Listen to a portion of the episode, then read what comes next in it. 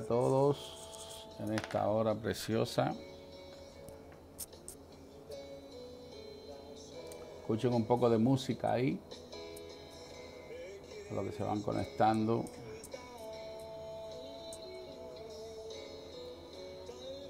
Dios te bendiga, Carlito. También tú eres bello. bendiga, Leira, Yasmín, Laura. Dios te bendiga, Wendy Burgos. Te amo, hija.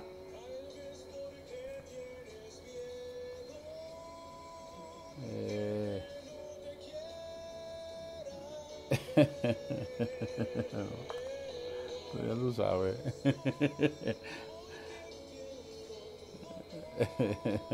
Carlito es terrible, ¿ah? Buscando cómo esto se ve mejor. Ahí, eh.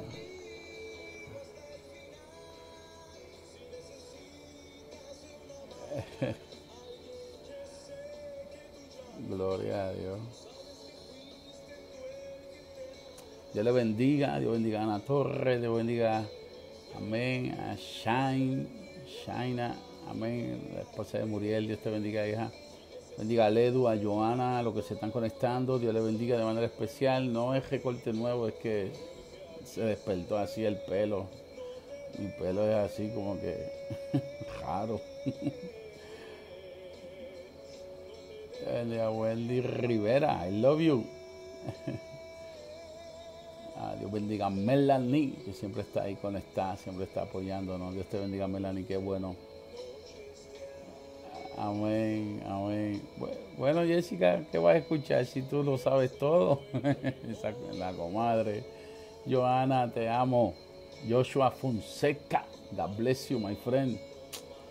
Ah, esto es una mañana maravillosa. Y Samari, siempre ahí conectada. Dios te bendiga, hija. Qué bueno. Amén, Marlene. Marlene Santana, Dios te bendiga a ti también. Declaro bendiciones del cielo. Amén. Y que la, bendición de Dios sea sobre cada uno de ustedes. Estamos más que agradecidos.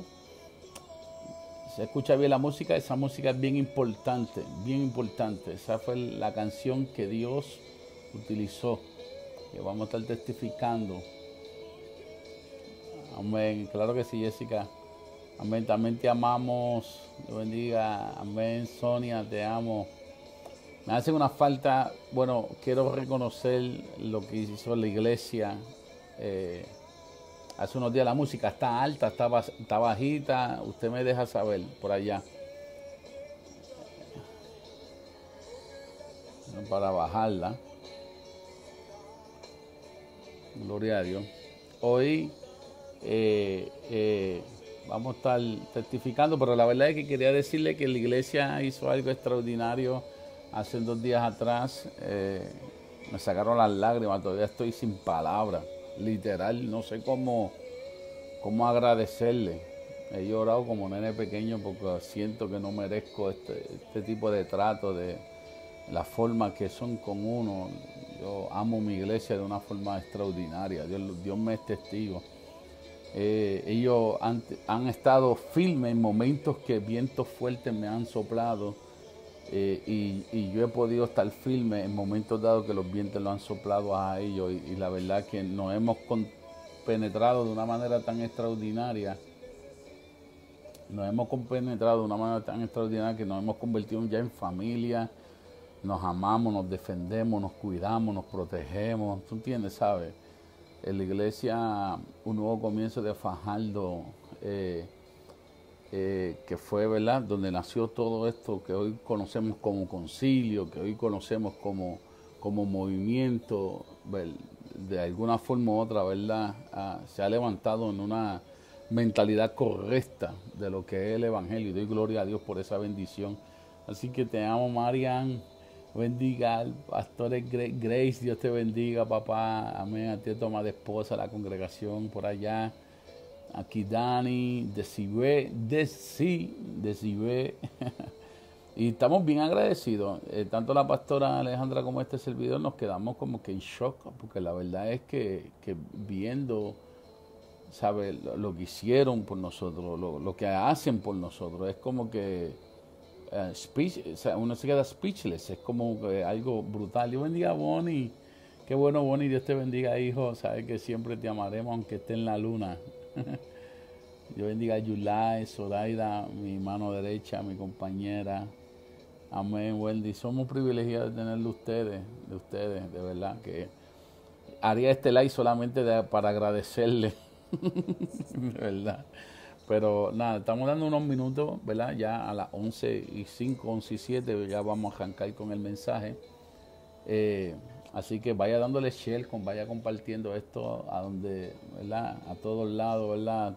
Eh, queremos testificar, los que me conocen saben que no soy de, de testificar. Ayer hablaba con, con algunos de los miembros de la iglesia y algunos me decían, de verdad, yo, yo sé de dónde Dios te sacó por, por lo que he escuchado, pero no porque tú lo has hablado.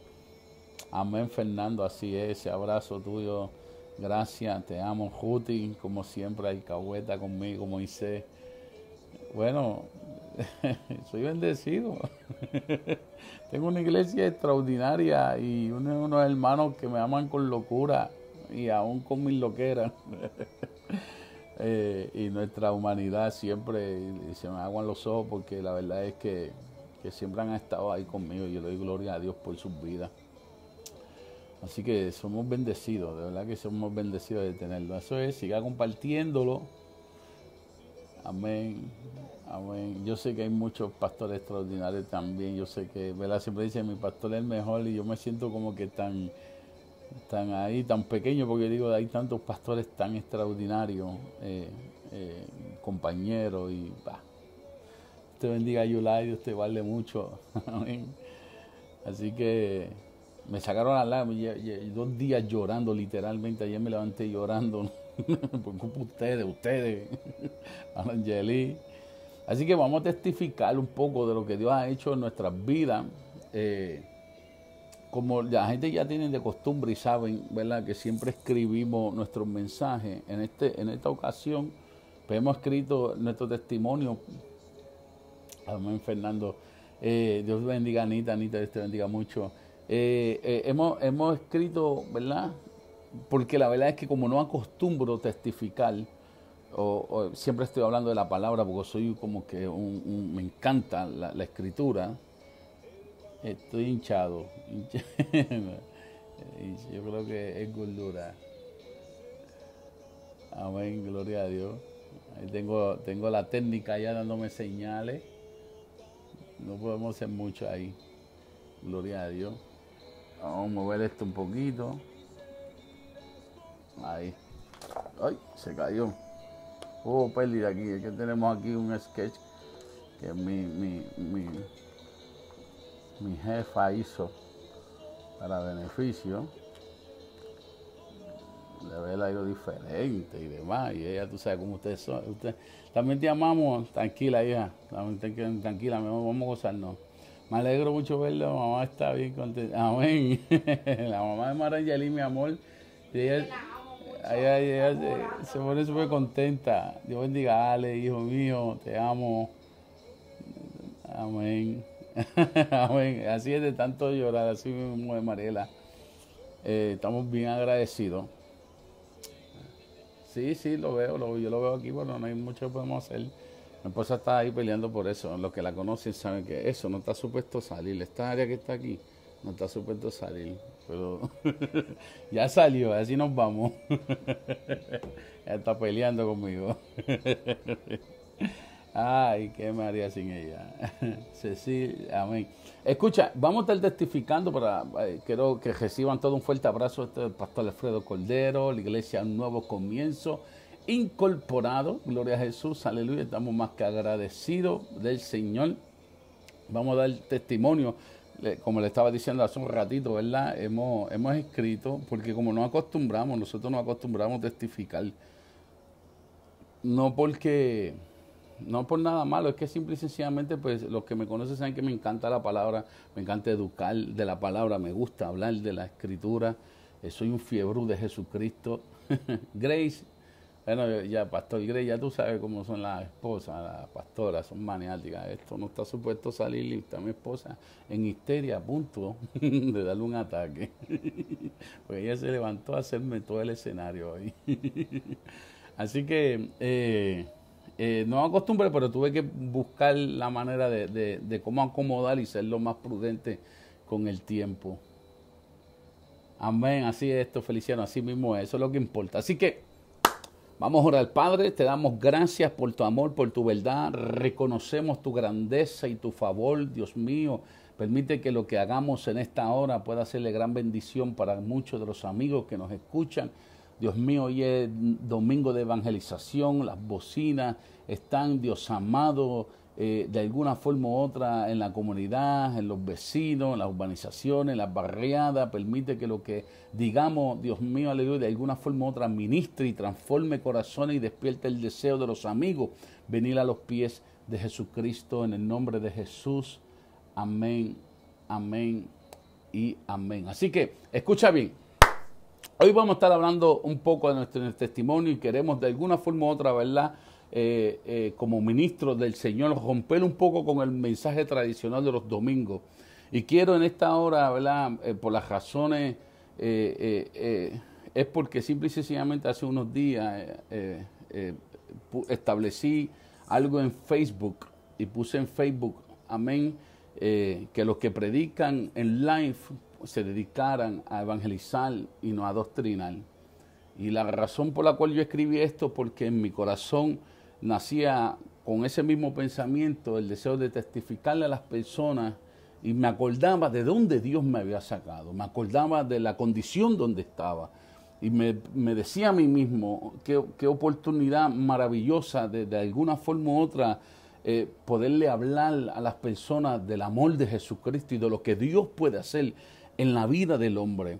Y es que de alguna forma u otra, en mi carácter personal, ¿verdad? Y los que me conocen de cerca, los que me, saben quién soy, de alguna forma u otra saben que, yo no acostumbro testificar porque, porque siento que de alguna forma u otra hice tanto daño y a pesar de que soy un milagro de Dios, amén, no puedo ignorar a las personas que una vez, ¿verdad? Fueron parte de mí, que ya no están en este mundo por causa de la vida que una vez llevamos. Y eso de alguna manera u otra como que me amarra a hacer y a guardar algo de silencio en este, en este tema en particular. Pero hoy quiero, quiero hablarle, hoy quiero testificarles de la grandeza del Señor. Y es que en el año 1976 en la ciudad de Manhattan eh, eh, eh, nació a quien ustedes conocen como Alfredo Cordero Gómez. Dios le dio un regalo extraordinario, que soy yo.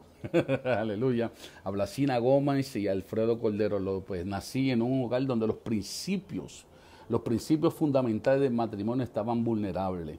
De tal manera que mi padre se ausentó en mi vida desde muy temprana edad, creando en mi madre eh, eh, soltera con dos hijos un carácter fuerte y luchador. Esa es la verdad. La verdad es que que nazco en un hogar donde, donde los principios del matrimonio estaban completamente vulnerables, estaban completamente fuera de lugar, no, había, no estaba Dios. Y esto llevó que mi padre y mi madre se dejaran cuando yo tan solamente era un bebé y esto de alguna forma u otra, ¿verdad? La vida marcó a mi mamá y ella se refugió en un carácter fuerte buscando una manera de echarnos hacia adelante a mí y a mi hermana. Allí, de alguna forma u otra, eh, eh, a la edad de siete años, amén, mi mamá tomó la decisión de mudarnos para Fajardo, Puerto Rico, amén, y en lo que cabe de infancia, eh, yo en mi carácter personal tuve una bastante coloreada. Recuerdo que llegamos al residencial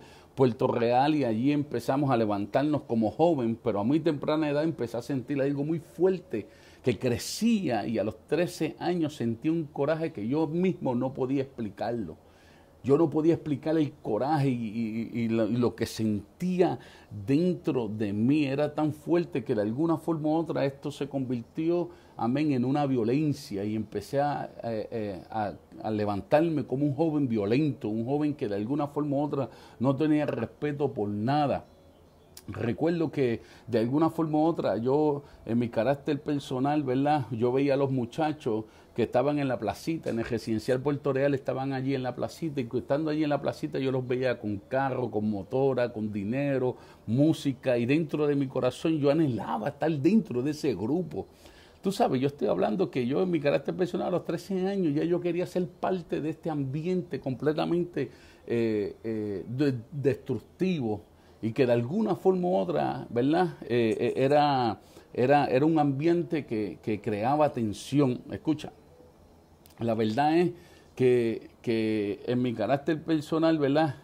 Eh, dentro de mi deseo de estar con los muchachos, amén, aleluya, de alguna forma u otra había un deseo desenfrenado de ser parte de este grupo del cual llamaban el punto, imagínate, a pesar de que mi madre nos daba todo, la verdad es que yo podía ver cómo sobrevivían. Recuerdo, amado, recuerdo ver a mi mamá trabajar en fábricas, recuerdo ver a mi mamá vender mercancía, recuerdo que hasta hizo un colmado dentro del mismo apartamento, simple y sencillamente buscando la manera de que nosotros pudiéramos tener un futuro mejor y tratando de sacarnos hacia adelante por, eh, eh, por la ausencia de mi padre, por la ausencia, por, la, por el estilo de vida que teníamos, que no teníamos a Dios ni nada por el estilo, pero la verdad es que yo pensaba que vendiendo droga podía acelerar el proceso.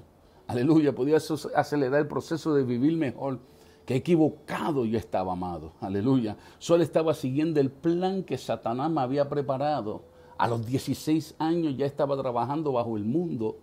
Aleluya. Y bajo una organización, ¿verdad? Eh, eh, eh, bajo mundo. Y a pesar de mi corta edad, la vida me había acelerado de una manera tan terrible que los que hemos, nos hemos criado amén, en la calle, saben que a la uno como que madura, la etapa de niñez o la inocencia de niñez de alguna forma u otra, ¿verdad? Se desaparece, porque uno empieza a actuar y a tomar decisiones y empezar a, eh, eh, se empieza a uno a, a, jodearse de personas que de alguna forma u otra influyen en uno y ya a esa edad, literalmente a los 16 años, yo tenía una mente de adulto en ese aspecto, gloria a Jesús, y de alguna forma u otra, aleluya, amén, eh, en mi carácter personal empecé a hacer dinero, empecé a comprar motora, empecé a comprar el carro, amén, tuve mi apartamento, tuve mi casa, gloria a Jesús, aleluya, y de alguna forma u otra, amén, en medio de todo esto, lo único que yo estaba haciendo era tratando de llenar el vacío que había en mí. Había un vacío que yo literalmente no lo entendía, había un vacío que yo no sabía, escucha bien, yo no sabía cómo llenarlo. Y lo estaba llenando con tantos placeres, buscando la forma de de alguna manera u otra no vivir ni tener que pasar por las luchas que yo pude ver a mi madre pasar y tener una vida mejor, pero la verdad es, escucha bien, la verdad es que lo único que estaba haciendo era ampliando ese vacío dentro de mí. ¿Por qué? Porque cada vez me sentía solo, cada vez me sentía mal, cada vez me sentía que de alguna forma u otra en mi carácter personal estaba completamente perdido aún sin yo conocer a Jesucristo. Escucha, escucha, escucha. Aleluya. Recuerdo que en medio de esta situación, en medio de este estilo de vida que Alfredo Cordero había cogido, me acuerdo que estaba en un momento dado en la placita y estábamos en uno de los edificios. Estaba yo, mi primo, amén, y otro muchacho. Gloria a Jesús, aleluya. Y dentro de este, dentro de este edificio estábamos hablando y demás. Y llegó un muchacho, la cual yo tenía un negocio con él. Recuerdo que de alguna forma u otra, cuando llegó ese muchacho, yo salí del edificio y caminé de un edificio a otro. amado, estamos hablando de, de, un minuto, dos minutos. Y cuando entro al otro edificio, literalmente se metieron dos hombres con pistola y ametralladora y liquidaron a mi primo. Allí mismo, en el mismo lugar donde minutos antes yo estaba en este lugar. Y yo me pongo a meditar, yo me pongo a pensar que de alguna forma u otra yo creía que era la suerte, yo creía que de alguna forma u otra, amén, eh, eh, yo me había librado por suerte, pero la verdad es que no me había librado de suerte. Era que Dios me estaba guardando. Lo triste de esto es que de alguna forma u otra murió mi primo, pero también murió esa misma noche una de las personas que entraron al residencial a hacernos daño. ¿Tú puedes creer donde estaba la mente de este servidor, donde entraron literalmente para matarnos. Porque luego de esta matanza nosotros nos enteramos que a, nuestro, a nuestra cabeza le habían puesto precio y querían matarnos literalmente, gloria a Jesús. Pero tú sabes lo que hicimos. Lo que hicimos fue montarnos un carro, gloria a Jesús, y defender el residencial y defender nuestra postura y así provocando de alguna forma u otra que en esa noche no hubiese un muerto, sino que hubiesen dos muertos esa noche. Tú, tú sabes, estamos hablando que de alguna forma u otra eh, este estilo de vida nos, llevó, amén, aleluya, a la calle y esto, esto que de alguna forma u otra yo había decidido, escucha, yo había decidido, amén, eh, eh, tomar este estilo de vida, escucha, en mi carácter personal, gloria a Jesús, cuando yo vi que había un precio, por mi cabeza y que el, grupo que, que nosotros eh, estábamos y que de alguna forma u otra teníamos muchos negocios, amén, eh, eh, entrelazados, de alguna forma u otra, en mi carácter personal, yo llevé mi estilo de vida a otro nivel. Ya no era cuestión de hacer dinero, ya no era cuestión de, comprar el vehículo, comprar el carro, esto, aquello, era simple y sencillamente, ahora él era, era, era una mentalidad de defendernos, de hacer desaparecer a aquellos que nos quieren desaparecer.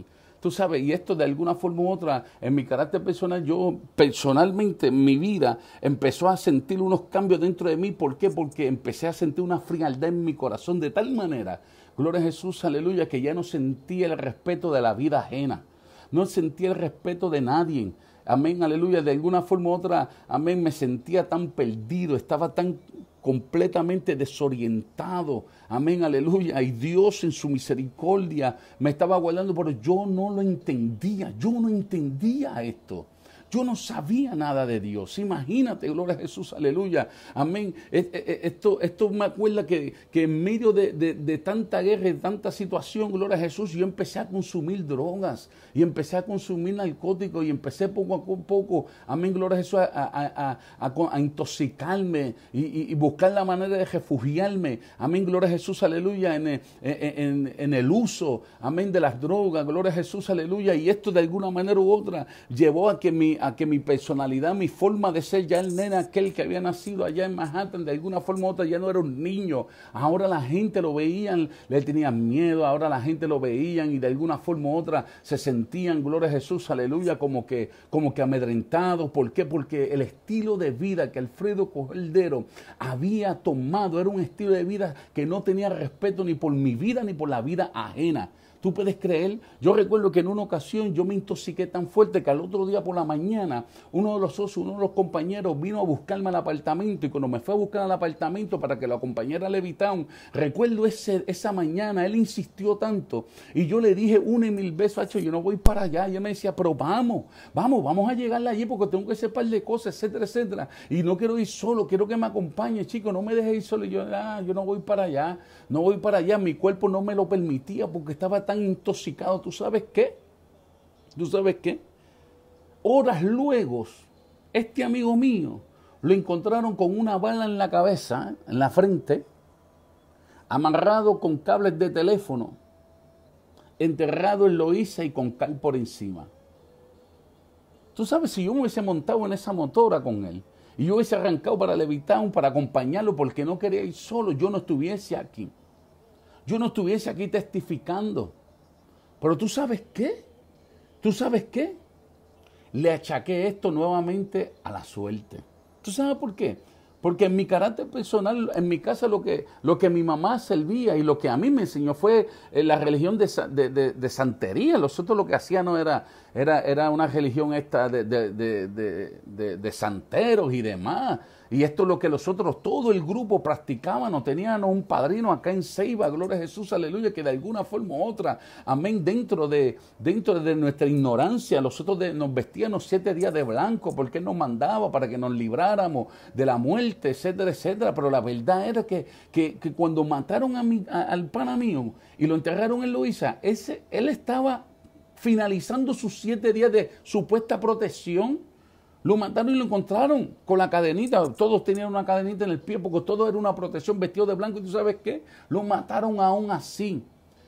Pero yo no captaba el mensaje. Yo no captaba el mensaje que Dios lo que me estaba diciendo era, nada de esto funciona. Quien te estoy guardando soy yo.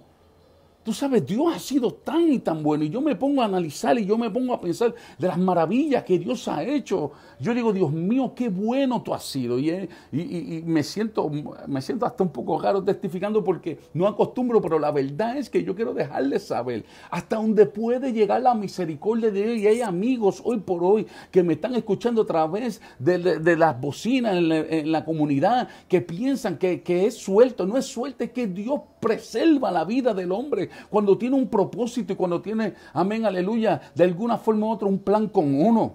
Tú sabes, esto era lo que yo entendía, esto era lo que yo creía, la, religión, yo, eh, los santeros, la, esto y aquello, pero tú sabes que de alguna forma u otra, tú sabes que esto hizo, tú sabes que esto hizo. Esto hizo que yo creara un espíritu de rebeldía, una rebeldía brutal porque mataron a mi pana Ahora mataron a mi, mataron a mi primo, ¿sabe? Hay una guerra infernal, no sé, ¿sabe? Mataron al, al pana mío y ese muchacho era súper tranquilo, estaba en el trasiego, pero en mi, en mi concepto yo creía, pues, él era súper tranquilo, pero no, aún así no le perdonaron la vida.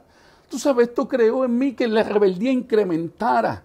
Gloria a Jesús, aleluya, incrementó la sustancia, cambié de fumar, amén, aleluya, eh, marihuana, a empezar a oler y empezar a hueler y, empecé a, intoxicar mi cuerpo con sustancias más fuertes. Gloria a Jesús, aleluya. De alguna forma otra empecé a sentir unos cambios drásticos a los 17 años con tantos delitos que tenía encima, delitos de toda clase. A veces yo literalmente yo no podía ni dormir. Yo recuerdo que yo no podía dormir porque yo veía en los sueños, en los de las personas que de alguna forma u otra yo le había hecho daño. Para mí era un fantasma. Aleluya. Y como único yo podía calmar todo esto, era intoxicando mi cuerpo y mi cuerpo. Aleluya. Mi madre, mi hermano sufrían literalmente. Aleluya. Sufrían fuerte el estilo por, por el estilo de vida que yo había escogido. Aleluya. Pero yo no podía ver su dolor. Estaba tan ciego, amado, que cada rato los agentes, amén, aleluya, la policía de Puerto Rico me paraban, se metían en mi casa,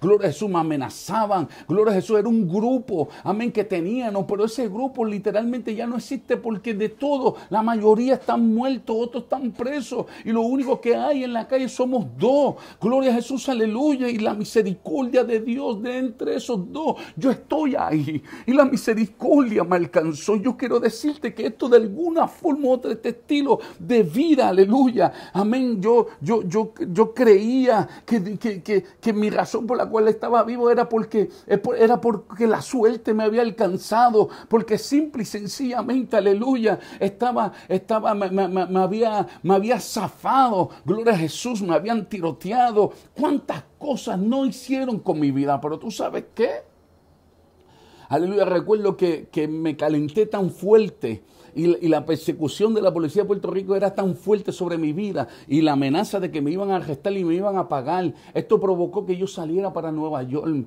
Aleluya. Y Alejandra me acompañara, mi, mi esposa, la pastora Alejandra. Gloria a Jesús. Salimos para Nueva York tratando de buscar un estilo de vida diferente, tratando de cambiar la forma que nosotros estábamos viviendo en Puerto Rico. Tú sabes, era algo terrible. Era algo fuerte. Y nosotros pues decidimos irnos para Estados Unidos, nos fuimos para Estados Unidos y empezamos a vivir en Nueva York. Por el dinero y lo, y lo que había alcanzado y lo que había rescatado luego de, de, meterme droga, luego de gastar, luego de tantas cosas, empezó a terminarse. Y el estilo de vida que ya tenían, que teníamos en Puerto Rico, no, ya no lo teníamos en Nueva York. Y esto creó una depresión tan fuerte que nosotros, yo recuerdo que mi esposa lloraba todas las noches en Nueva York porque no sabía cómo bregar con la situación. Mi, mi, estilo de vida la tenía loca, mis decisiones la tenía desesperada. Yo seguía en este ambiente, una mentalidad de trasiego. Gloria a Jesús, aleluya. Y de alguna forma u otra, eh, eh, sin respetar la vida de nadie, estaba atado literalmente. Gloria a Jesús, aleluya. Y yo me miro ahora, por eso no testifico, porque lloro, porque veo tanta gente que hice daño, tanta gente que le hice llorar, tantas madres que hoy se sienten solas por mi culpa, por mi ignorancia, por creer algo que no era real. Gloria a Jesús, mi esposa desesperada en Estados Unidos, escucha bien, mi esposa desesperada en Nueva York, recuerdo una vez, gloria a Jesús, aleluya, que ella nos subimos al rufo, al techo del edificio, gloria a Jesús, aleluya, como acostumbrábamos, y de repente ella en su desesperación se, se, se, cayó en un ataque nervio tan fuerte que corrió para el alero y se trepó en un alero que tenía literalmente como, como 6 o 8 pulgadas de ancho y empezó a caminar y me decía, Alfredo, yo no puedo más. Uf,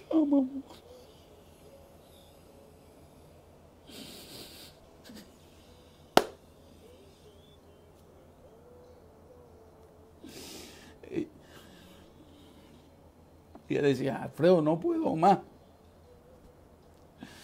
No puedo más con mi vida, no puedo más, no puedo seguir viviendo de esta manera. No puedo, no quiero seguir así, me quiero morir. Cayó en una depresión tan fuerte que ella me decía, me voy a tirar porque no encuentro solución. Tú no, tú no cambias, tú sigues la misma y esto no puede seguir, yo no voy más nada. ese tiempo no testificaba.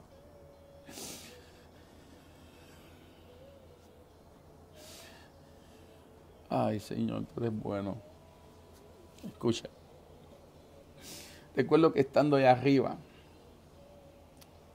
y insistía, tuvo casi una hora. Yo le decía, mamá, pero bájate, bájate, vamos a hablar. Me decía, no, no puedo más, llorando. Me decía, no puedo más, no puedo más.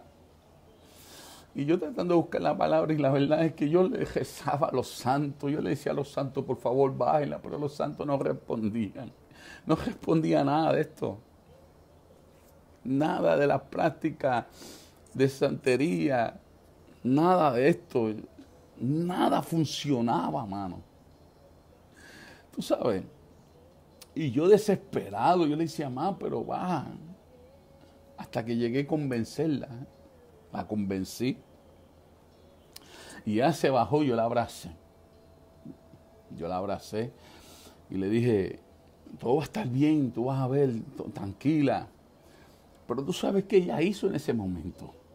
De la nada ella rompió el silencio en sus labios y le dijo a Dios, Dios, si tú me devuelves a Puerto Rico, yo te voy a servir en espíritu y en verdad. Tú sabes, ella no sabe, nosotros no somos criados en el Evangelio, nosotros no sabemos nada. Su papá era santero también, hacía brujería. Nosotros no sabemos nada de Evangelio. Y ahora esta mujer le está diciendo al Señor que si la lleva a Puerto Rico le va a servir. Tú sabes, ahora en menos de siete días, yo estaba pisando Puerto Rico. Literalmente. Yo estaba pisando en Puerto Rico, yo estaba nuevamente en Puerto Rico, estábamos nuevamente. Y yo no entendía, no sabía, no sé dónde salió el dinero. Fue algo como que, que ella empezó a decir que fue Dios y yo en mi mente, ¿quién? ¿Dios? Si yo lo que conozco a Babalao, yo lo que conozco es otros dioses, no sé de quién tú me estás hablando. Pero ella decía, fue Dios que nos trajo. Ahora de alguna forma u otra, mi esposo empieza a involucrarse en cosas del Evangelio. Yo decía, esta mujer está loca, yo seguí para mi rumbo, para mis andanzas, para mi estilo de vida. Y tú sabes qué? Ahora, con una mente más madura, las cosas se habían calmado en Puerto Rico, estaba frío, como decimos, gloria a Jesús, y de alguna manera u otra empecé nuevamente a levantar y empecé otra vez en el mismo estilo. Ahora nos aceleramos, gloria a Jesús, y de alguna forma u otra empezamos a controlar siete puntos de drogas aquí en Fajardo, Puerto Rico. Empecé a hacer dinero, empecé a hacer contacto con gente dentro y fuera de Puerto Rico, empecé a tener un estilo de vida completamente desorientado, empezaron nuevamente los bienes que había perdido, empezamos nuevamente a tener los bienes, empezamos eh, eh, eh, nuevamente, gloria a Jesús, a comprar casa, carro, apartamento, de todo, empezamos nuevamente un estilo de vida loco, literalmente loco, ahora era más calladito, pero de alguna forma u otra gastaban más, tenía más aquí, más allá, gloria a Jesús, y de alguna forma u otra, dentro de que, estaba creciendo y que, y que estaba adquiriendo, gloria a Jesús, eh, varios lugares, empezó mi nombre a sonar poco a poco y ahora los problemas que tenía antes se triplicaron. Y así como se triplicó los problemas, también se triplicó la adicción. Ya había dejado la marihuana, ya había dejado de oler heroína y ahora estaba literalmente crucificando mis venas por la, por la heroína. La gente no se daban de cuenta de cuán grave yo estaba, porque como tenía dinero y tenía, y tenía carro y tenía casa y tenía apartamento y tenía, y tenía motor y tenía estas cosas, la gente no se daban de cuenta del estilo de vida que yo, la gente no sabían lo mal que yo estaba, porque no lo aparentaba. Gloria a Jesús, aleluya. ¿Por qué? Porque tenía dinero para sostenerme en mi vicio. Y estaba vendiendo y, y, consumiendo y estaba en completamente desorientado. Escucha bien, gloria a Jesús, aleluya. Yo recuerdo que de alguna forma u otra, dentro de ese estilo de vida, yo estaba en mi casa y mi esposa llega de un culto. Yo estoy loco, literalmente tengo problemas, literalmente recuerdo que de alguna forma u otra la, la, bandidaje que tenía en mi vida y las cosas que hacía en mi vida, gloria a Jesús, y la, y la, y la, y la forma que nos defendíamos por causa de la guerra boba esa de la calle, ¿tú sabes qué pasaba? Que al otro día yo me levantaba para comprar el periódico El Vocero para aquel entonces, para leer en primeras planas las, las, las travesuras que hacían. Los que me conocen, que están por ahí, que están diciendo yo estuve ahí, saben que es real lo que estoy diciendo. Gloria a Jesús, aleluya, que de alguna forma u otra, aleluya, estaba atado por Satanás, una mentalidad completamente, aleluya, atada hasta más no poder. Aleluya. Pero tú sabes qué pasó. Que un día mi esposa Alejandra llega de la nada a casa y tú sabes qué me dice. Y que Dios le dijo a ella, a través de un pastor, que si ella creía en el Señor Jesucristo, ella y su casa le servirían a Dios. Tú te podrás imaginar. ¿Sabes? Yo recuerdo yo tenía una pecera de peces con dinero, con billetes de 100 ahí encima. Los que me conocen saben que es verdad. ¿Sabes? ¿Sabe? Estaba en las papas. ¿Sabes? Tenía una mente maquiavélica. Mandaba y la gente iba. ¿Sabes? Estaba atado por Satanás. Gloria a Jesús, aleluya. ¿Tú sabes qué? Ahora mi esposa me dice que un pastor de la nada le dice, si tú crees en el Señor Jesucristo, tú y tu casa le servirían al Señor.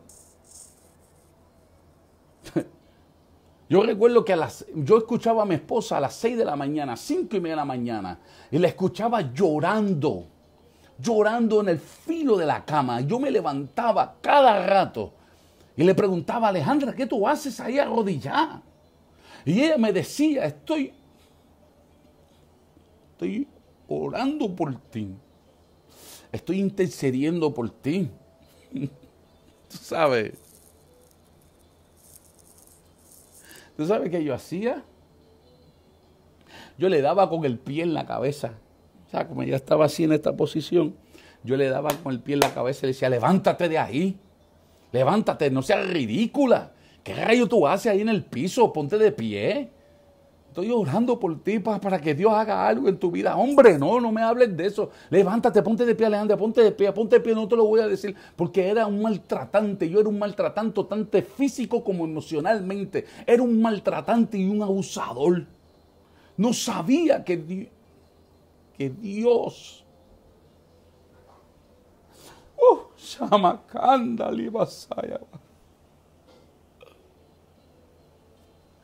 No sabía que Dios había tenido misericordia. No sabía que ella estaba orando por mí. Yo recuerdo que yo la levantaba y ponía los videos mundanos de reggaetón y dejaba para aquel entonces playero y todo ese estilo de vida, ¿verdad? Playero 37, todo eso. Los ponía y yo venía y la sentaba y decía, vente, vente más para que vea. Ya me decía, no, pa, yo no quiero ver, no, vente para que vea y lo obligaba, te vas a quedar ahí sentado porque yo no voy, yo quiero ver esto contigo. Y ella se levantaba, se iba para la sala y cuando yo iba, allá estaba llorando y me decía, papá, estoy orando por ti. Orando por mí. Orando por mí, ¿de qué tú hablas? Si yo tengo a Babalao, yo tengo los santos.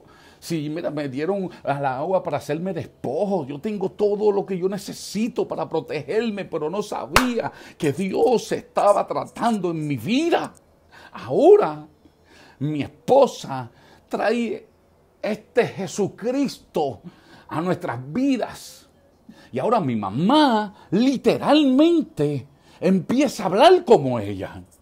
Ahora mi mamá saca completamente por causa de la forma y de la vida que yo llevaba. Saca los santos, los botas, saca, saca los vasos y todos los, instrumentos que ella utilizaba para, para hacer este tipo de, de trabajo. Los saca y ahora empieza a decir que está pidiéndole a Jesucristo para que haga un milagro en mi vida. ¿Tú sabes? Tú sabes.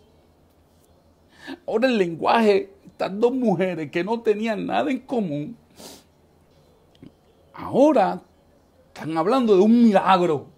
Y la palabra milagro nace en mi casa. Y la palabra Jesucristo nace en mi casa. Gloria a Jesús, aleluya. Y las cosas de alguna forma u otra empiezan a cambiar. Gloria a Jesús. Pero tú sabes qué? En medio de esto que está pasando, literalmente, empiezo yo a hundirme más en la droga. Las marcas en mis venas empezaron a hincharse, empezaron a notarse, el dinero empezó a acabarse, las cosas empezaron a cambiar, las motoras empezaron a desaparecerse, los carros empezaron a desaparecerse, el dinero empieza a desaparecerse, aleluya. Ahora aquel hombre que leía las cosas en primera plana y que se deleitaba creyendo que era invencible, ahora empiezo a bajar la guardia, empiezo a sentir, aleluya, que el vacío no quiere llenarse, que el vacío no quiere llenarse por nada. Mi esposa, yo recuerdo que empecé a envidiar, envidiaba cada vez que llevaba a mi esposa a la iglesia allí, en la iglesia Samaria de Playa Puerto Real, en la mansión de Isapo, allí, allí. Y yo la dejaba. Yo recuerdo que yo me quedaba afuera esperando que ella entrara y cuando ella entraba yo veía a los hermanos abrazarla. Yo veía a los hermanos con una sonrisa y yo envidiaba a los hermanos. Yo decía, pero ¿cómo ellos pueden sonreír así?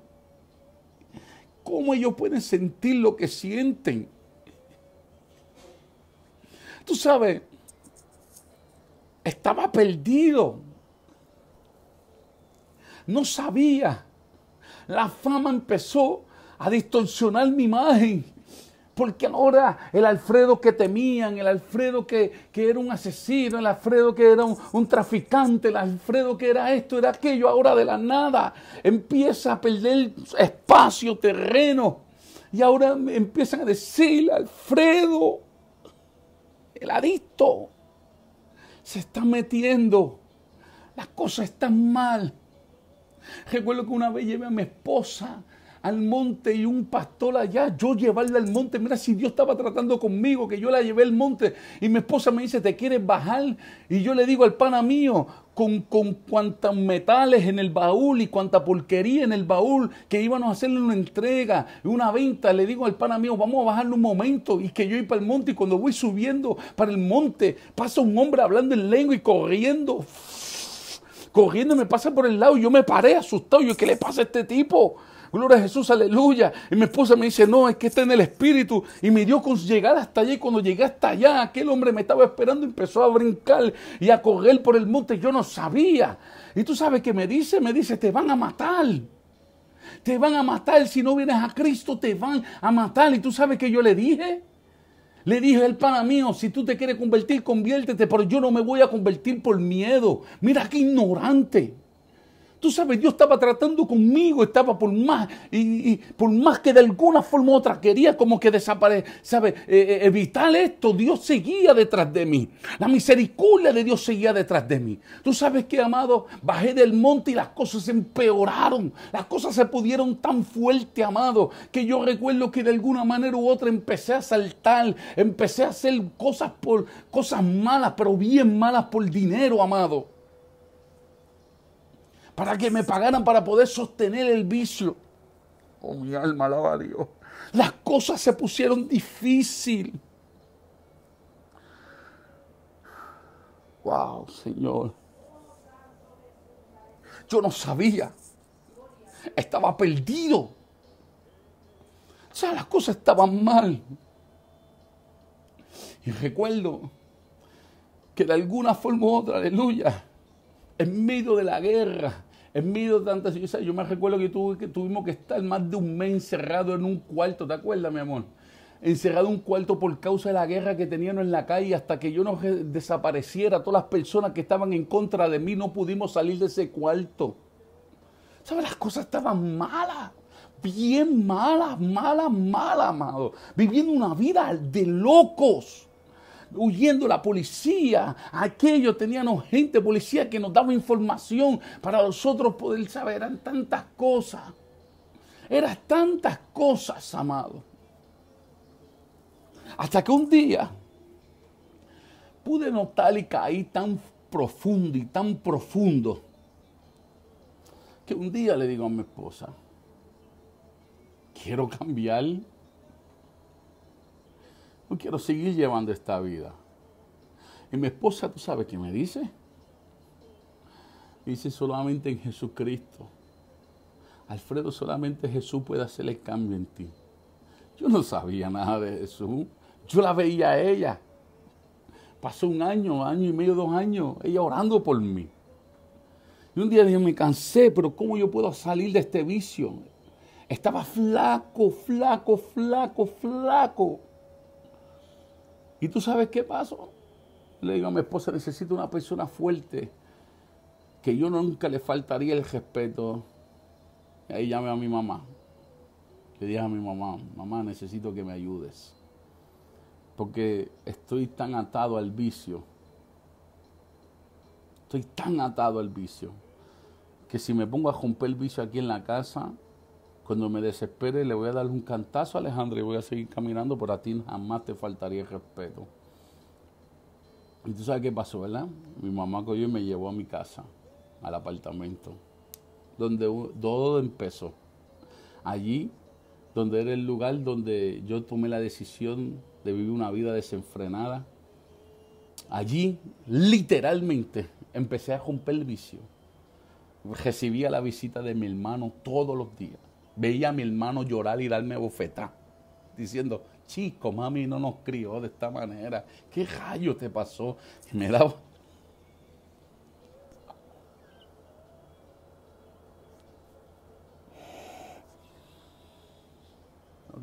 me daba bofetá, me decía, chico, despierta, brother, tú no eres así. Tú sabes,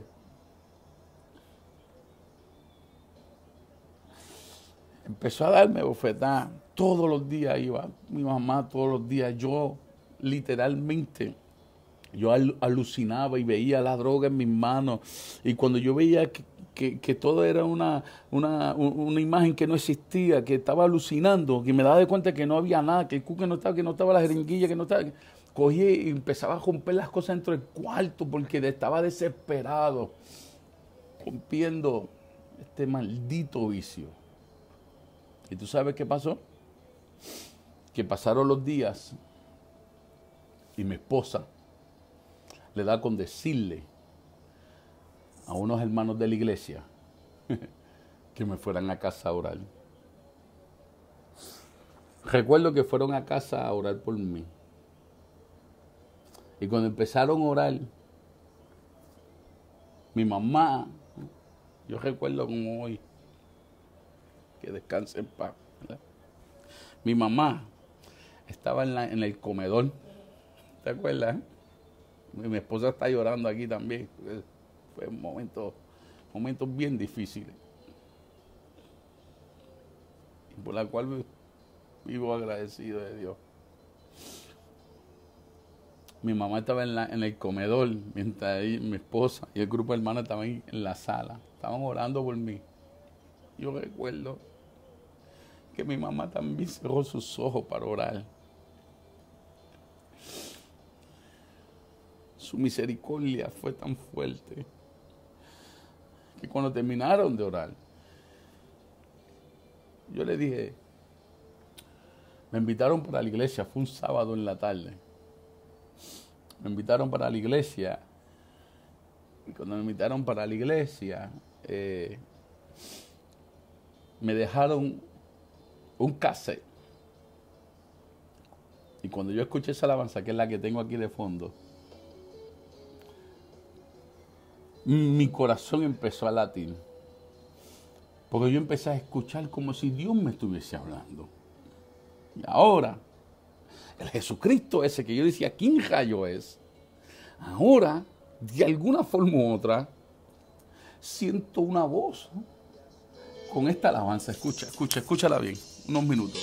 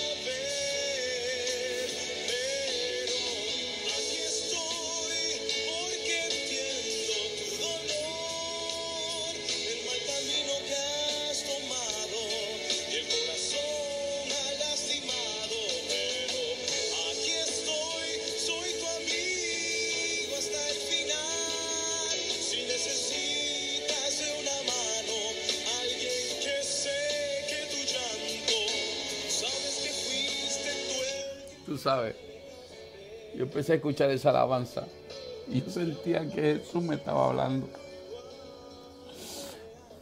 Yo sentía, Jesús me está hablando. Esto no es una canción. Esta es la voz de alguien que me está diciendo que va a estar ahí, que me va a extender la mano y que me va a ayudar.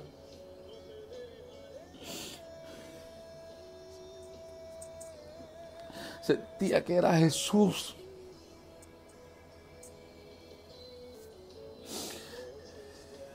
Y tú sabes, fue algo tan fuerte. Cuando llegó la noche, llegó la noche del sábado y me siento la primera banca. Ahora entro a la iglesia, me siento en la primera blanca el culto empieza a celebrarse. Yo no sé nada de Evangelio. Yo no sé nada de Jesucristo. Yo no sé nada de esto. Pero tú sabes qué? Cuando empieza a decir culto le digo al compañero que está a mi lado, quiero a Jesucristo.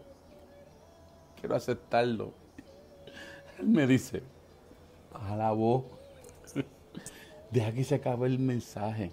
Cuando hagan el llamado, ahí es que tú te paras. Yo le digo, no, yo lo quiero ahora. Yo quiero a Jesucristo ahora, yo quiero aceptarlo ahora. Me dice, no, ahora no, es que no se puede ahora, tiene que esperar que, hagan el llamado. Le decía, no, eh". yo le decía, no es ahora que lo quiero. Y me alteré tanto que le dije, no sabía que algo por dentro se estaba manifestando. Y le dije, yo quiero a Jesucristo ahora, salí corriendo de la iglesia pero salí cogiendo para afuera.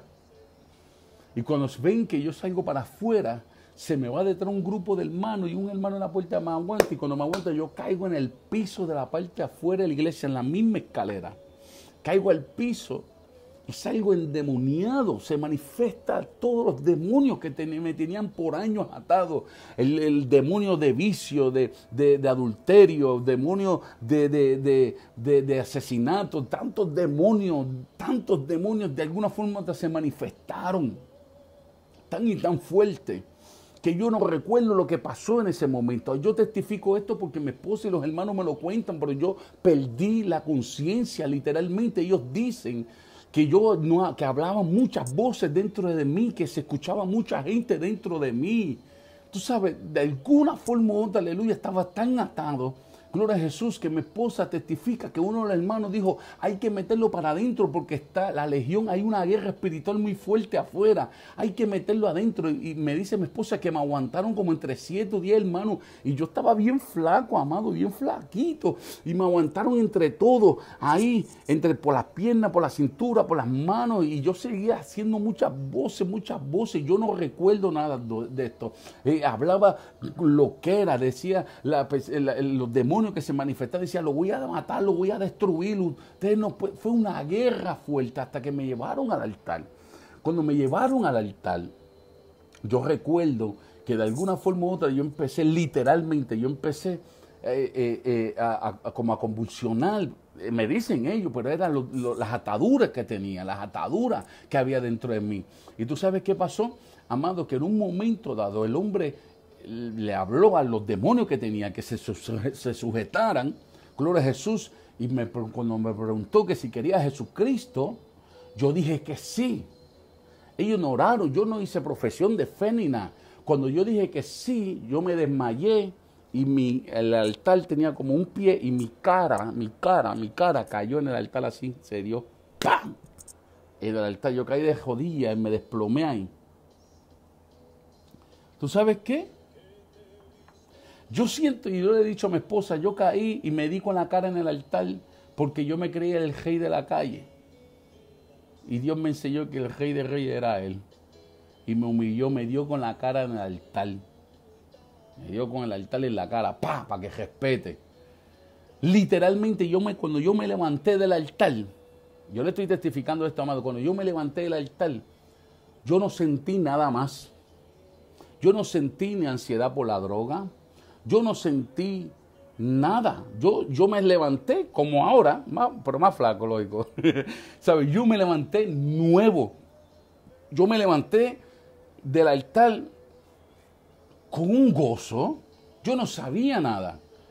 Yo no sabía nada del Evangelio ahora de la, de la nada. De la literalmente, de la nada. Ahora mi cuerpo está como nuevo. Yo me sentía nuevo todo residuo de ansiedad, de droga, ¿verdad, mi amor? Yo no, no, estaba, había desaparecido. Yo no lo creía. Yo recuerdo que cuando, ¿te acuerdas, mi cuando llegamos al caserío, yo le dije a mi mamá contento, mamá, acepté a Jesucristo. Lo acepté. Y, en el cuarto donde estaba rompiendo vicio, que era donde me estaba quedando, el cuarto de mi mamá, mi mamá me dejó su cuarto, yo empecé a darle puño a las ventanas, empecé a darle puño a las ventanas, empecé a darle puño a las ventanas y empecé a gritar, soy libre soy libre, soy libre. ¿Tú sabes? Y tú sabes qué pasó, ¿verdad? Dios me libertó. A los tres días, Dios me bautizó con lengua, con danza, con profecía, con visión. Empecé a tener una experiencia fuerte con el Espíritu Santo. Empecé a servirle a Dios. A los seis meses empecé a predicar el Evangelio. Mi esposa empecé a involucrarme en la música. Empecé a crecer dentro del Evangelio. Algo extraordinario. ¿Y tú sabes qué pasó? Que al año empecé a estudiar en el Instituto Bíblico, empecé a prepararme y al año de estar convertido, bien contento, iba a predicar en un jubileo de jóvenes. Amén, le digo a mi esposa, ¿verdad, mi amor? Le digo a mi esposa, ven, ven y de alguna forma u otra, eh, acompáñame, vamos para la iglesia, vamos a limpiar la iglesia. Estando en la iglesia, limpiando la iglesia, Gloria a Jesús, mi esposa estaba tocando la batería y yo empecé, yo estaba bajando. ¿Y sabes qué pasó? Entraron los federales tenemos un montón de federales y la iglesia completa la jodearon completa de patrulla de la cárcel de, los federales del FBI, amado. Y tú sabes qué pasó, ¿verdad? Que esa noche que me iba a preparar para predicar, después de un año de estar sirviéndole al Señor, me arrestaron. Y ahora me estaban llevando para MDC Guaynabo, a la cárcel federal, con 80 mil acusaciones que solamente Dios sabe, que de alguna forma u otra yo me quedé sorprendido. Yo recuerdo que yo en la patrulla de los federales yo empecé a cantar, no hay Dios tan grande como tú, no lo hay, no lo hay. Y, el, y la gente me decía, a ver si Dios te libra ahora, a ver si Dios te libra ahora porque habían cogido a varios, había pasado una situación, me habían envuelto en esa situación, y habían cogido a las personas y, no me podían pillar a mí, los estatales no me pudieron pillar, y ahora los federales, ¿sabes? Mi nombre estaba tan fuerte que después de un año de convertirme, ahora los federales son los que me están arrestando. Tú sabes, es algo terrible. Y yo empecé a decir, a cantar, y decía, a ver si Dios te libra ahora. Y recuerdo que nos me llevaron al cuartel de la policía de aquí de Fajardo. Había un hermano de la iglesia, gloria a Jesús, aleluya, que era, que es policía. Y cuando me vio que era yo, le dijeron, le dio al federal, Tacho, suelte ese hombre, ¿te acuerdas? le dio. Era, le dicen esa, le, le, la gente le dice a, el policía le dice a la gente, suelte ese hombre, que ese hombre, ese hombre es un testimonio, ese hombre es súper tranquilo, ese hombre Dios hizo un milagro en él. Y la gente le dice, no, este hombre llevamos unos años tratando de pillarlo, pero se cree que se iba a escapar y no se escapó nada. Y me llevaron a la cárcel federal. Cuando me llevaron a la cárcel federal me hicieron lo que no le hacen a nadie. Vinieron y me mandaron para el hueco me mandaron para el hueco, para allá, ¿viste? De, entrada. No me quisieron meter a la unidad, me mandaron para el hueco y allá tuve 21 días. Yo no sabía nada del hueco, pero Dios, cuando entré al hueco, Dios me dijo, vas a estar 21 días. Y yo no sabía y tuve 21 días. Literalmente en el hueco, donde de alguna forma u otra son 23 horas cerrado y una hora, amén, eh, de recreo. Como yo no sabía nada, pues yo estuve 24 horas, 21 días literalmente entrancado en el hueco sin saber nada. Cuando me llevan delante del, delante del juez y me leen las acusaciones, me están acusando de conspiración por asesinato, etcétera, etcétera, etcétera. Y cuando yo escucho esto, yo no sé nada, pero de alguna forma u otra, Dios pone un abogado ahí, el abogado Rodríguez, me acuerdo con Rodríguez Rodríguez, me pone el abogado y de alguna forma u otra empiezan a pelear con lo que es la fianza. Y cuando empecé a pelear con la fianza, Dios toca a un hombre extraordinario que de alguna forma u otra, ¿verdad? Gracias a Dios, gracias a este hombre, ¿verdad? Puede salir. Así es. puede salir de la, de la cárcel fiado bajo grillete a lo que se veía el caso. El caso literalmente casi cumplió cinco años. ¿Por qué? Porque cada vez que ponían un fiscal para atender el caso nuestro, algo pasaba llegó el punto que de alguna forma u otra dentro de la situación, ¿verdad? dentro de la situación, ¿verdad? Que empezamos a vivir, gloria a Jesús, aleluya, empezamos a ver y el abogado empezó a, traernos lo que estaba pasando. El, fiscal que tenía nuestro caso abandonó nuestro caso para coger el, caso de, Casilla, ¿verdad? Eh, de, para coger, no, pero para coger la situación del, Instituto de CIDE, exacto abandonó otro caso para coger el caso del Instituto de SIDA, Gloria a Jesús, aleluya, de alguna forma u otra eh, mandaron un, fiscal de Boston, y cuando lo mandaron de Boston, este hombre vino literalmente, el abogado me llama y me dice, este fiscal no quiere, no quiere hacer negocio con nadie, no quiere nada, que si te hace culpable o no te hace culpable, lo que quiere la vida para todo el mundo, y este hombre se metió, estando aquí en Puerto Rico para atender nuestro caso, se metió en, en, una playa, ¿ve la mamá? En una playa y le dio un infarto nadando y murió. El fiscal murió literalmente. ¿no? Yo el fiscal que quería hundirnos a todos, ¿verdad? En Ocean Park, eh, que nos quería hundir a todos, ahora literalmente se metió a la playa, le dio un infarto y murió ahogado. Mira qué cosa. No estoy diciendo que fue Dios ni nada, lo que estoy diciendo que esto fue lo que pasó. Y tú puedes creer, amado, que mandaron otro fiscal donde quería de alguna forma u otra, quería, quería de alguna forma u otra eh, cerrar este caso porque ya estaba por cumplirse los cinco años y no habían acusado a nadie, empezó a tirar oferta, oferta, y a mí me hicieron una oferta que si yo me hacía culpable de, mi, de mis casos, me iban a, sentenciar 18 eh, años, ¿verdad que sí? Y de alguna, vente mamá si quieres, ok. Ok, ella está diciendo como que avance, ve que ella está ahí ansiosa. está ahí bajo la bendición. Entonces yo le digo, yo digo, perfecto, 18 años, me hago culpable. Yo me hago culpable. Yo sabía que yo era culpable. Yo sabía que yo estaba mal. Entonces no te estoy diciendo, o sea, yo no podía irme a juicio ni nada por el estilo, sabiendo que estaba mal, ¿a quién iba a predicar? O sea, si la gente en la calle sabe lo, bandido que yo fui, o sea, la gente necesita saber que yo no me libré, que no, yo me hice culpable. Y yo eh, dije, vamos a hacernos culpables. Me iba a hacer culpable. Y cuando me fueron, me hice culpable. Cuando me, y cuando me fueron a sentenciar, escucha bien, estaba toda la iglesia, amén, gloria a Jesús, en la sala, con toda mi familia. Y empezó el juez Casella. Ahora sí, el juez Casella fue quien atendió mi caso. Y cuando me dieron las palabras, para yo decir, yo le dije, mira, yo sé que la familia del perjudicado, yo, yo sé que lo que yo hice, yo lo hice mal. Y yo reconozco que yo no estoy aquí para justificarme, me acuerdo como hoy. Pero yo le voy a decir que dentro o fuera de la cárcel yo voy a hacerle bendición. O sea, que la decisión que usted tome yo la voy a respetar. Pero así mismito pasó. Cuando me fue a sentenciar, el juez casi me miró, me sentenció. ¡Boom! Cuando me sentenció, literalmente se me queda mirando y dice strike the sentence. Me quita la sentencia. Manda a llamar al abogado, al fiscal, a, otro hombre que estaba allí, que se empezaron a hablar, volvió. mi abogado me mira y me dice, me hace así con la cara como que no sabe lo que está pasando, vuelve otra vez. United States of America against Alfredo Cordero por el delito bla, en inglés y me sentencian por segunda vez. Pues yo ya estoy sentenciado. Pues ¿qué pasa? Pues, literalmente, el, mismo juez que dice, strike the sentence, quitan la sentencia, me mandan a buscar otra vez fiscal al abogado. Esto sucedió, yo no le estoy mintiendo, le voy a preguntar a cualquiera de los que estaban allí. Esto sucedió por cinco ocasiones. Ese día a mí me sentenciaron cinco veces. Y en la cuarta sentencia, el fiscal se levantó y dijo, se, opuso y dijo, no, usted se está yendo fuera de los libros. Le dijo el juez, y el juez lo miró, se sonrió, dio straight decentes y me dieron la sentencia. Cuando me dieron la sentencia, el fiscal, el fiscal le había dicho al abogado que él quería ver con su propio ojos cuando me pusieran las esposas y me metieran para la cárcel porque lo que estaban testificando contra mí eh, se habían muerto, gloria a Jesús, y de alguna forma u otra, ¿verdad? Eh, eh, yo era el más escogidizo, ¿no? me podían pillar, no me habían pillado bien, yo me estaba haciendo culpable ante la situación, por mis principios ahora como cristiano.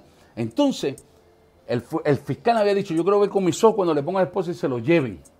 El abogado pidió una entrega voluntaria, Gloria a Jesús, que es cuando te sentencian y te dicen para qué cárcel tú vas y tú tienes que aparecerte en la cárcel. ¿Tú sabes qué pasó? Le preguntaron al fiscal que si se oponía, el fiscal dijo que no. El abogado me agajó por mi, por mi camisa y me jaló y me dijo, un hombre mundano, me dijo en medio de la sala, yo siento a Dios, me dijo en medio de la sala, me dijo, mira para el cielo porque esto lo está haciendo Dios. Yo no sé lo que está pasando aquí. Esto tiene que ser Dios. Y cada vez que yo miraba, para el pueblo, que miraba a la gente que estaban detrás de mí. Toda la iglesia estaba con la cabeza, amén, aleluya, agachada y se escuchaba un, susurro, porque estaban todos intercediendo delante del Señor. Oh my Lord, Dios mío, hace años que no testificaba estas cosas. ¿Y tú puedes creer, amado? Que caí en la cárcel, hice mi tiempo, conocí gente extraordinaria, salí de la cárcel, y tú sabes la, una primera persona que yo me gané. Me gané para Cristo a la hija de la hermana del muchacho perjudicado en nuestro caso. Y esa mujer, cuando yo me gané a su hija para Cristo, una campaña, no sabía ni que estaba allí. Esa mujer vino de nosotros, la mamá, llorando. Y me dijo, ahora sé que tu cambio es genuino y que tú eres un hombre de Dios. Y yo de aquí para acá, de allá para acá, pues aquí estamos. Hay tantas cosas para testificar, pero el tiempo avanza, yo los tengo a todos ahí amarrados, perdónenme, pero la verdad que Dios ha sido bueno. Por eso es que yo digo, si vas a usar las redes sociales, no doctrines a nadie. Habla de Jesucristo. Porque así como yo estaba, hay mucha gente que están así. Mucha gente que necesitan escuchar una palabra de Dios que necesitan ser libres. Y tú peleando porque un ministro cobra o no cobra, porque alguien hace una cosa o no hace, porque si se usa pantalón o no usa, deja las chiquilladas. Hay gente que necesitan, necesitan urgente una palabra de salvación, porque pudiera ser que alguien se encuentre como yo, yo me encontraba. Así que por favor, Melanie dice, sigue ahí, por favor, gloria a Jesús, aleluya. Yo te pido de corazón, de corazón, si vas a usar las redes, testifica de las grandezas que Dios ha hecho contigo. Habla de Jesús. Aprovecha para evangelizar. Así que Dios le bendiga a todos los que están ahí conectados. en Cristo hay salvación. Así que llevamos una hora, y, una hora y algo aquí metido. Así que gloria a Dios por todo. Le amamos de manera especial. Hoy por hoy cuento con una familia extraordinaria. Mi esposa, eh, una mujer de Dios tremenda, era estéril y Dios la hizo eh, la sanó de la esterilidad y hoy por hoy contamos. esa es la segunda parte, la segunda parte de testimonio que no, ten, no tener hijo. Así que son tantas cosas lindas. Dios ha sido más que bueno. Por eso defiendo lo que Dios ha puesto en mis manos.